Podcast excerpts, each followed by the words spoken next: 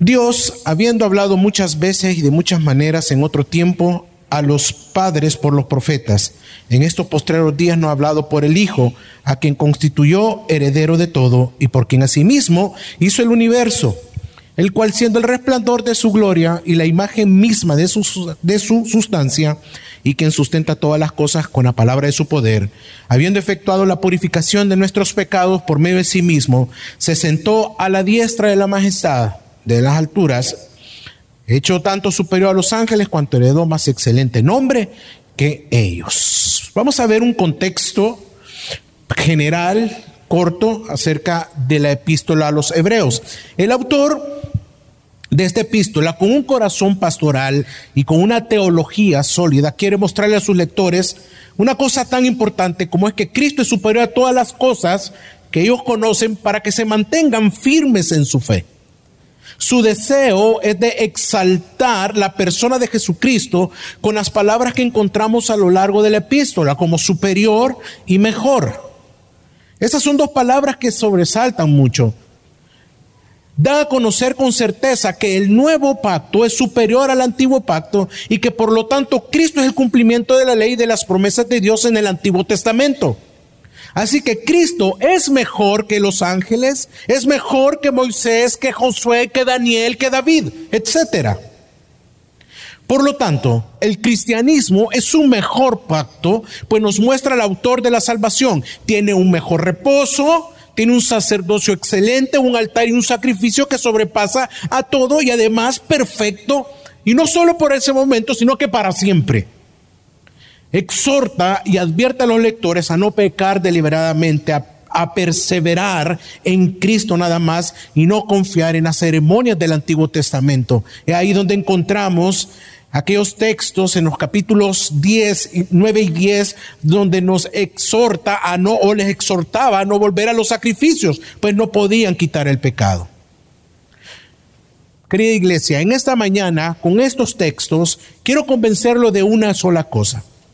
Jesucristo es superior a los ángeles, es superior a los profetas, porque la única revelación perfecta es el Hijo, ya que es Él heredero de todo, el resplandor e imagen de Dios, sustentador de todas las cosas y nuestro redentor. En los versículos 1, 2 dice algo tan espectacular y tan asombroso como inicia la carta el, el autor. Dice que Dios habiendo hablado muchas y de muchas maneras el autor de Hebreos afirma que Jesús es el Hijo de Dios, es el cumplimiento y la perfección de la revelación. Dios no es un Dios mudo como si fuera una escultura. No es así. La gran verdad que se nos revela es que Dios ha hablado.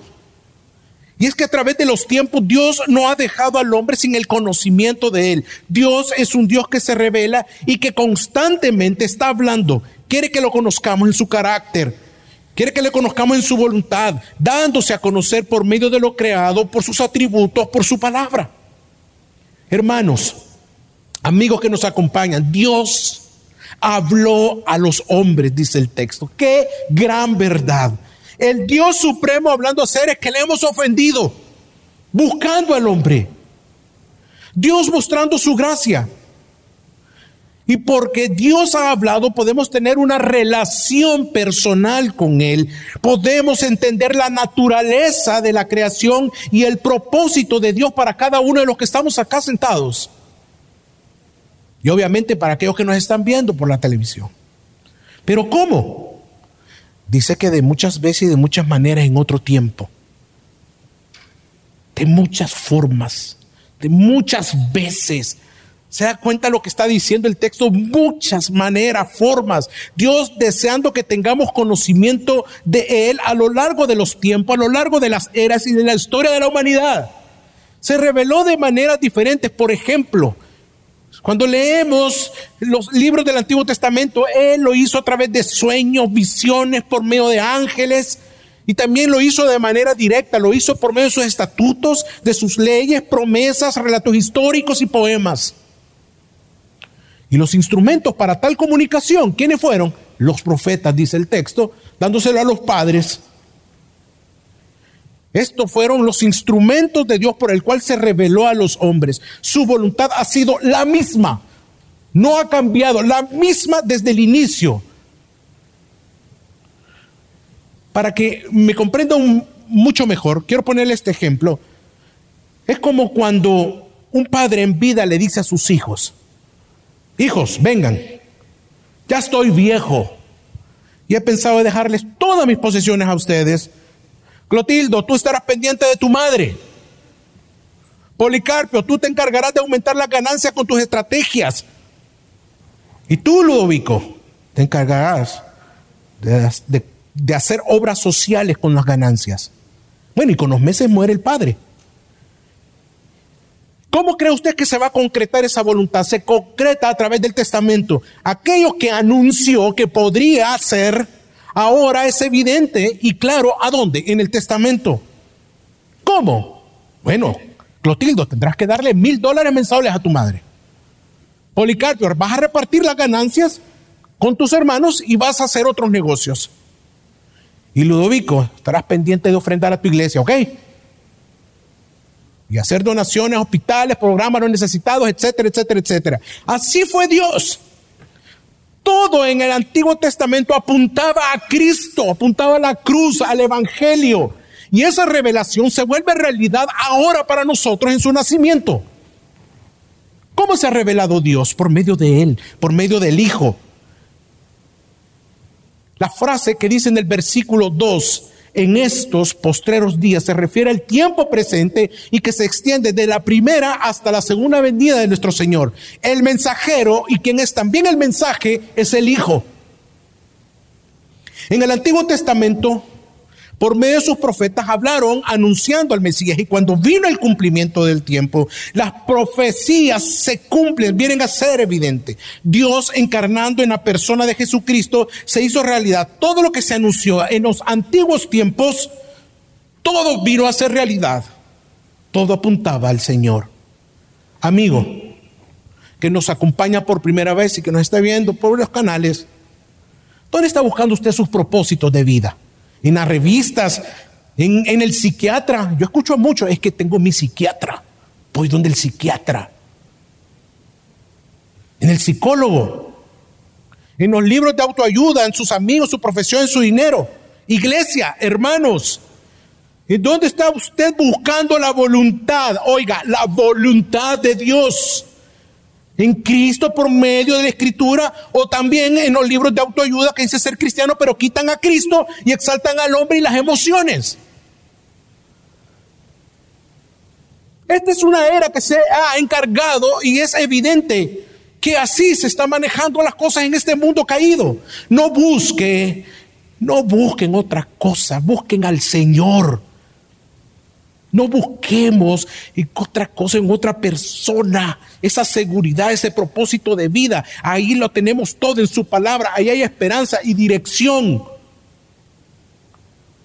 Porque es la única manera como se ha revelado Dios a través del Hijo. ¿Cuál es ese Hijo? Jesucristo es el resplandor de la gloria de Dios, dice los versículos del 2 al 9. Vamos a leerlo. Dice así, a quien constituyó heredero de qué? Todo todas las cosas. ¿Y por cuál le hizo? El universo. Quien siendo el resplandor de su gloria y la imagen misma de su ser y quien sustenta todas las cosas con la palabra de su poder, habiendo efectuado la purificación de los pecados, se sentó a la diestra en la majestad en las alturas, hecho superior a los ángeles, por cuanto ha heredado un nombre más excelente que ellos. En estos textos se nos da cinco razones únicas Oiga, hermanos, cinco razones que solo Cristo tiene. Cinco razones por qué Cristo es superior a todo. Cada una de ellas es la razón por la que la revelación dada en Él y por Él es la más grande que Dios puede dar por Cristo a cada uno de nosotros. Porque Él es superior. Cristo es superior. La gran pregunta es, pero, pastor, ¿por qué Cristo es superior a todo? Explíqueme. Yo conozco también de grandes sabios que podrían serlo. Ah, bueno. La primera razón porque Cristo es superior se expresa de la siguiente manera. A quien constituyó heredero de todo e hizo el universo. La condición de hijo y de hijo unigénito le da el derecho y autoridad de ser heredero de algunas partes, de algunas cosas. No, ¿de qué? Todo. Todo se lo ha dado, todo se lo ha dado el Padre al Hijo. Fíjense que, para explicarme mejor, recuerdo cuando mi padre, mi papá, en una ocasión me dijo, Chato, a mí me decía Chato el de, de cariño, por narizón que soy. Mira, mira, Chato, todo te lo voy a dejar a vos. Ya, voy a, ya, ya siento que, que voy a morir. Todo, todo, absolutamente todo te lo voy a dejar cuando yo vaya a fallecer. ¿Sabes por qué? Porque sos el mayor, sos mi hijo, el hijo mayor. Mira, hermano, de verdad me sentí privilegiado y contento.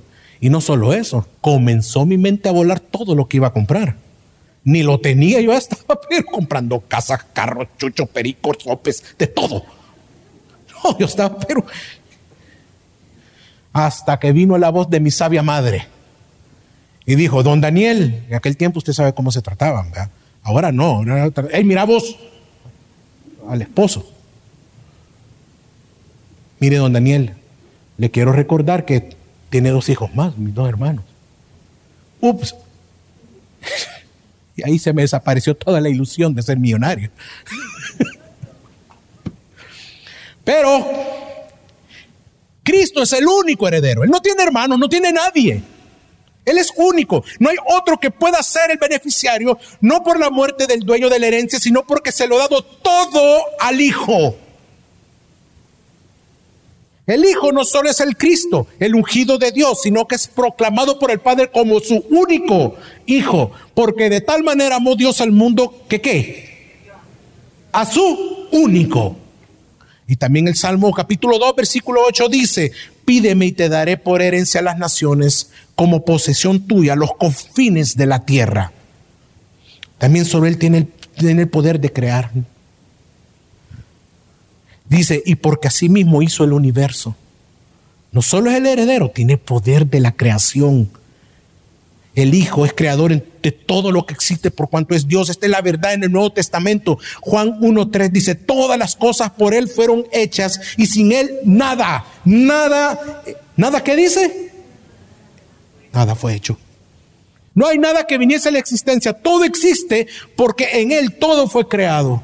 Colosenses 1.16 porque en Él fueron creadas todas las cosas, las que hay en los cielos y las que hay en la tierra, visibles e invisibles, sean tronos, sean dominios, sean principados, sean potestades, todo fue creado por medio de Él y para Él. La creación surgió por medio de Él y para Él. ¿Quién es el creador del matrimonio? Quiero hacer esa pregunta. El Señor, claro que sí. Eso significa que usted puede venir a Él con su esposa y reconciliarse y perdonarse. Dios no se equivocó al crear el matrimonio y darle a esa mujer y a ese hombre que está a su lado. Si Dios es el creador de todo, si Dios le ha dado todo a Cristo, significa también que todo lo que usted es le pertenece a Él. Usted no es de nadie más que de quién, que del Señor. Él es nuestro dueño. Él lo creó y lo hizo con propósito para que usted le dé gloria en su vida, trabajo y familia. En esta pandemia, por ejemplo, el Señor ha mostrado su fidelidad, su fidelidad siendo nuestro proveedor. ¿Cuántos dicen amén a eso? ¿Qué no ha guardado? Dios. ¿Por qué no nos hemos enfermado? Por el Señor. Hermanos, Dios es el creador de todo, por lo tanto también ha tenido el poder de controlar no solo el, no solo el virus en el mundo, sino cualquier otra enfermedad y situación que podemos estar viviendo. Así que dejemos de poner nuestro corazón en todo aquello que no sea el Señor. La segunda razón por qué Cristo es superior es que Él es el resplandor de la gloria de Dios y la imagen de su sustancia. La gloria de Dios se manifiesta frecuentemente acompañada de luz. Isaías capítulo 2 versículo 10 nos dice, métete en la peña, escóndete en el polvo de la presencia temible de Jehová y del resplandor de su majestad. La gloria de Dios es invisible para todos nosotros.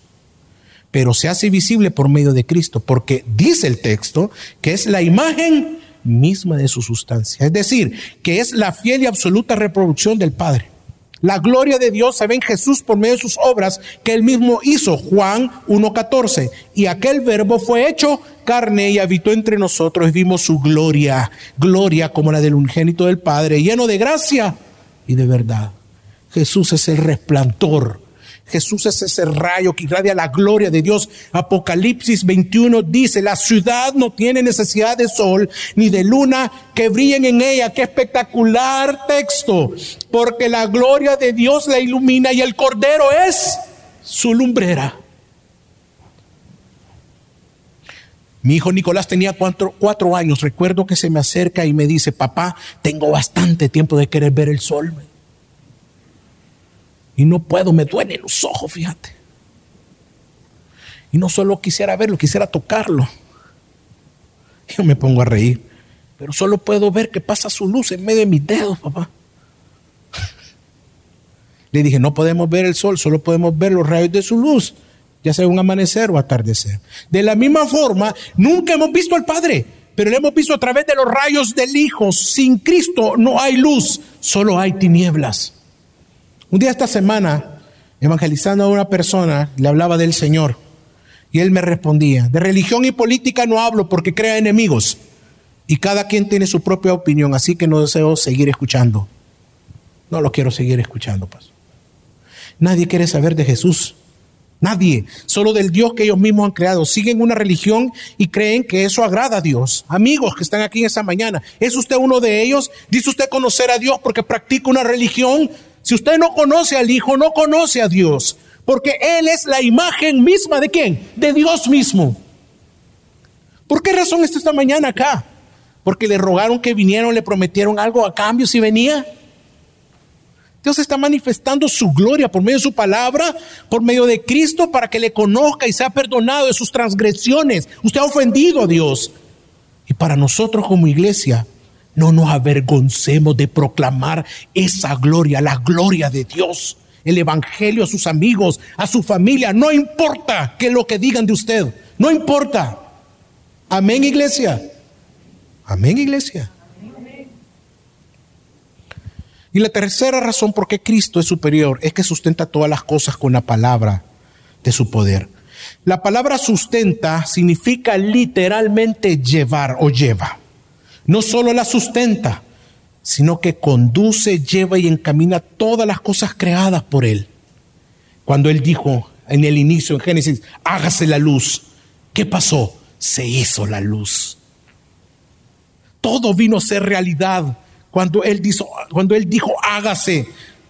Todo fue por medio de su voz, todo fue por medio de su palabra. Este mismo que le dijo al leproso, quiero, sé limpio y al instante la lepra desapareció. La voz que le ordenó a la tempestad y a los vientos que el mar que desaparecieran hasta que sus discípulos, hasta ellos mismos se quedaron asombrados que dijeron, ¿qué es este hombre? ¿Quién es este que aún hasta los vientos y el mar le obedecen?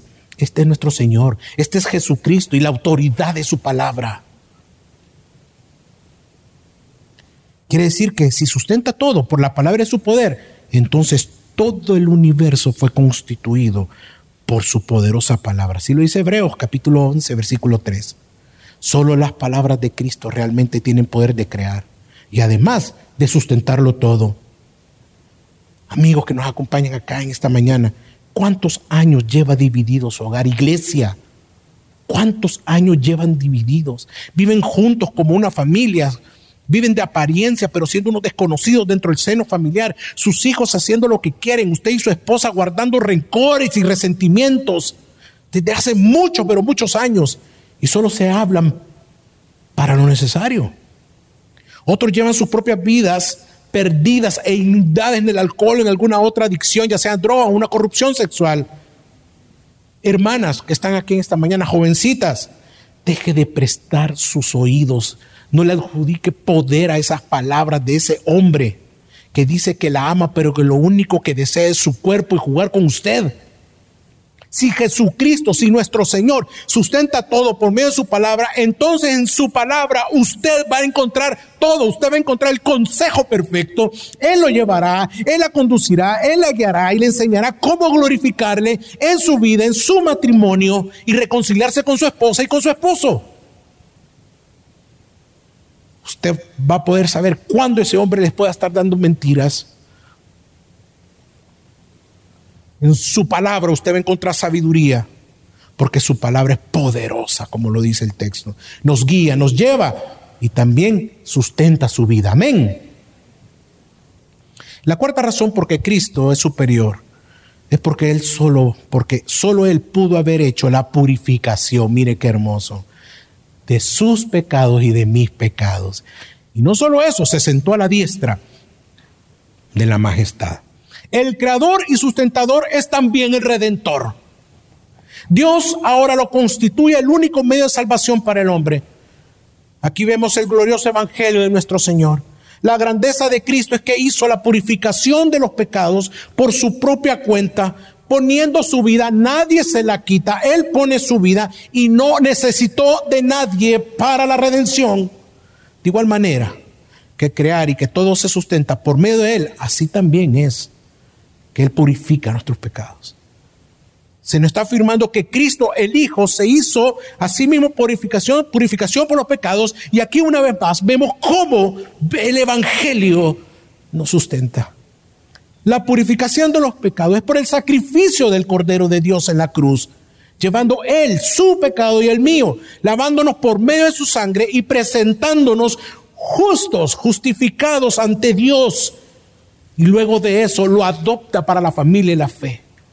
Cristo pagó el precio con su vida. Mateo 26, versículo 28 dice, porque esto es mi sangre del nuevo pacto que por mucho es derramada para remisión de los pecados. Después de la redención dice que se sentó a la diestra de la majestad en las alturas. Nos damos cuenta que ese redentor es también el rey. No está hablando de su humillación y exaltación, como lo dice Filipenses capítulo 2 de los versículos 6 al 11. El que descendió del cielo a la tierra por obediencia va a la cruz, resucita, resucita y luego de mostrar a sus discípulos el cumplimiento de la promesa de la resurrección, vence a la muerte. Ahora regresa al lugar de honor que le corresponde, la diestra de la majestad. ¿Sabe algo? En estos últimos días el Papa Romano dio vía libre para que personas del mismo sexo pudieran tener derechos civiles como todo el mundo. Esto, ¿sabe lo que sucede? Esto abre la puerta para violar el mandamiento divino de que el matrimonio es exclusivo entre un hombre y una mujer. Millones de personas, millones de personas creen que la palabra de este hombre tiene autoridad divina, pero no es así. No es así ni será así. Esta persona pretende estar sobre lo que las santas escrituras dicen. Este hombre no es soberano ni mucho menos es rey. Él está a favor del pecado y hasta muchos creen que él puede perdonarlos. Esto no es así. Él no tiene tal potestad. Al contrario, él necesita redención, él necesita ser perdonado, él necesita arrepentirse por ir en contra de la santa palabra de Dios. Solo Cristo puede perdonarnos. Solo Cristo puede perdonar el pecado y al mismo tiempo ser el Rey soberano. No sé qué usted cree, si, usted cree en alguna religión, pero quiero decirle, Mahoma está muerto. Buda, bien muertito. Joseph Smith, muerto. Y todos aquellos que se están levantando y se van a levantar, van a morir, sus cadáveres van a estar ahí. Todos estos se han, se han levantado diciendo que son los salvadores, algunos que son Dios mismos. Han levantado nuevas religiones, todos ellos están muertos, pero solo Cristo, solo el Señor vivió una vida santa, murió y resucitó. ¿Cuántos dicen amén? Él está vivo y por lo tanto Él es superior a cualquier profeta, a cualquier falso Mesías. Él es superior a cualquier hombre que le prometa salvación y que le prometa cualquier otra cosa fuera de Dios. Esta es su supremacía.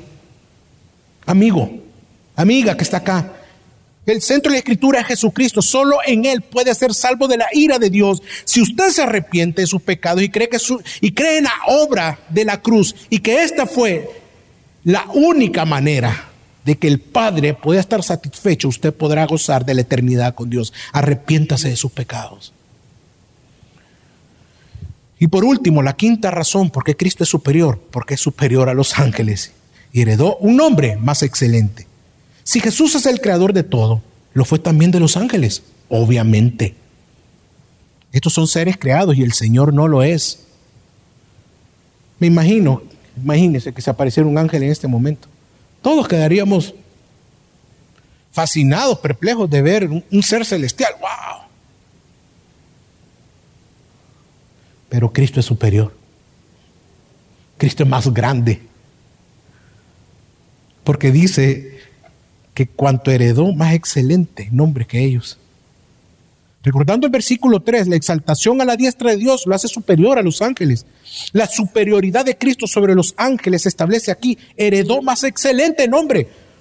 Dice Hechos 4:12, y en ninguno otro hay salvación porque no hay otro nombre bajo el cielo dado a los hombres en que podamos ser salvos. Así que mi familia, ante el nombre del Señor, se va a doblar toda rodilla, toda rodilla se va a doblar, ricos, pobres, chocos, altos, trompudos, lo que usted quiera. Todos, ricos, pobres, reyes, presidentes, los redimidos y por supuesto los ángeles. Todos van a declarar un día que Jesús es Señor. Nuestro Dios, nuestro gran Dios supremo. Si el Señor es superior a los ángeles celestiales, entonces es superior a todo aquello que creemos que es grande, fascinante y placentero para usted y para mí. ¿Sabe hasta qué punto nos dejamos fascinar por otras cosas y creemos que son más grandes que el Evangelio, que el reino de Dios y que el Señor? Lo veo en el tema matrimonial. ¿Cómo, pastor? Es como cuando una mujer o hombre engaña a su esposa con otra mujer y viceversa. Tanto es la fascinación por la fantasía que le presenta el pecado que denigra a su esposa, la humilla, Tal es la fascinación por esa mujer que cree que es amante es más linda, comprensiva, inteligente, atenta y superior que su esposa, que llega a tal fascinación que no le importa a Dios, no le importa a la iglesia, no le importa a sus hijos, no le importa nada, lo arriesga todo por el placer momentáneo que le da el pecado. Nos dejamos fascinar por esas cosas. Amigos que nos visitan, ¿en qué o en quién está fascinado usted? Que desea tener o ser a cualquier precio? Muchos son seguidores de hombres, de la política, de religiones, y quisieran ser como estas personas, tener su carisma, querer tener su dinero, éxito profesional. ¿Sabe? La codicia es adictiva, pues el deseo del placer de tener otra mujer, en el tema que, en el ejemplo que les di, o querer tener poder, lo tienen deslumbrado. Que no le importa aún las normas naturales, culturales, morales para alcanzarlo. Hermanos, iglesia, ¿se ha dado cuenta cómo está nuestro país? El culto al hombre, la adoración a la imagen, la relevancia a las emociones, el amor al dinero, una vez más al poder. Es lo que vemos a diario en las redes sociales.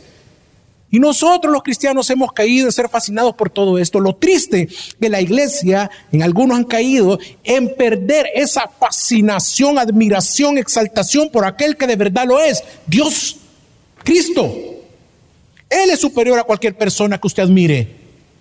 Él es superior a cualquier persona que usted quiera seguir. Él es superior a todo el dinero y placer juntos que pudieran satisfacerlo. Él es superior que usted mismo pues su nombre es mucho más excelente que cualquier ser humano o cosa creada. ¿Sabe? Tarde o temprano, eso que le ha deslumbrado lo va a traicionar y lo va a dejar. Cristo es superior a cualquier pecado que usted pueda estar amando. Pero usted podría tener el siguiente pensamiento la siguiente objeción en su mente y decir, pero ¿de qué me sirve saber que Cristo es superior, heredero de todo, el resplandor de la imagen de Dios, sustentador de las cosas y el redentor de vida? ¿A mí qué me sirve? Si hasta este momento mi religión, mi astucia, mi profesión, nada me ha sacado adelante, si he sido yo mismo. A mí nada me ha dado nada. ¿De qué me sirve todo esto? ¿Sabe por qué? Porque no hay ni un no existe, no hay ningún hombre, ni religión, ni astucia, ni carisma humano que pueda decir que es Dios y rey sobre todo lo creado y que pueda tener el control soberano de todas las cosas en su vida como en mi vida. No existe. El versículo 3 lo dice, se sentó a la diestra de la majestad en las alturas, hecho superior a los ángeles. Esto significa que Cristo es rey, no solo en el cielo, sino sobre usted y sobre mí, sobre la iglesia y toda la creación. Él es nuestro Dios supremo. Por lo tanto, que Cristo sea superior me sirve en mi matrimonio. Si Cristo lo sustenta todo, entonces, ¿quién sustenta su matrimonio? Es solo Él y su palabra. Solo Él, hermanos. Si alguno de los dos pecó de adulterio, Cristo es el redentor, ya lo vimos. Ya lo ha perdonado, ha sido justificado, ya no puede vivir en culpa y viene y usted puede, puede venir a pedir perdón a su cónyuge libremente y ser perdonado me sirve también a toda mi vida, a mi vida integral. ¿No se ha dado cuenta que por no conocer esta supremacía, quién es Cristo, es porque nuestro, nuestro corazón pecaminoso va, va detrás de todo aquello que brille? Deje de seguir hombres, hermano. Deje de confiar en un sistema, deje de poner su esperanza en la fantasía del dinero, en la política. Arrepiéntase de ese pecado oculto. Cristo dijo, el Señor dijo en su palabra que no nos dejaría solos. Que tiene cuidado usted y de mí. Amén. Tiene cuidado de su trabajo, de su salud, de su vida espiritual, de su iglesia, de sus hijos. Él es quien nos preserva. Él es quien le preserva a usted. Por tanto, mi familia, recuerde siempre que Jesucristo es superior a todo lo existente, porque la única revelación perfecta es el Hijo ya que es el heredero de todo, el resplandor, la imagen de Dios, sustentador de todas las cosas y redentor nuestro. Amén. Vamos a orar.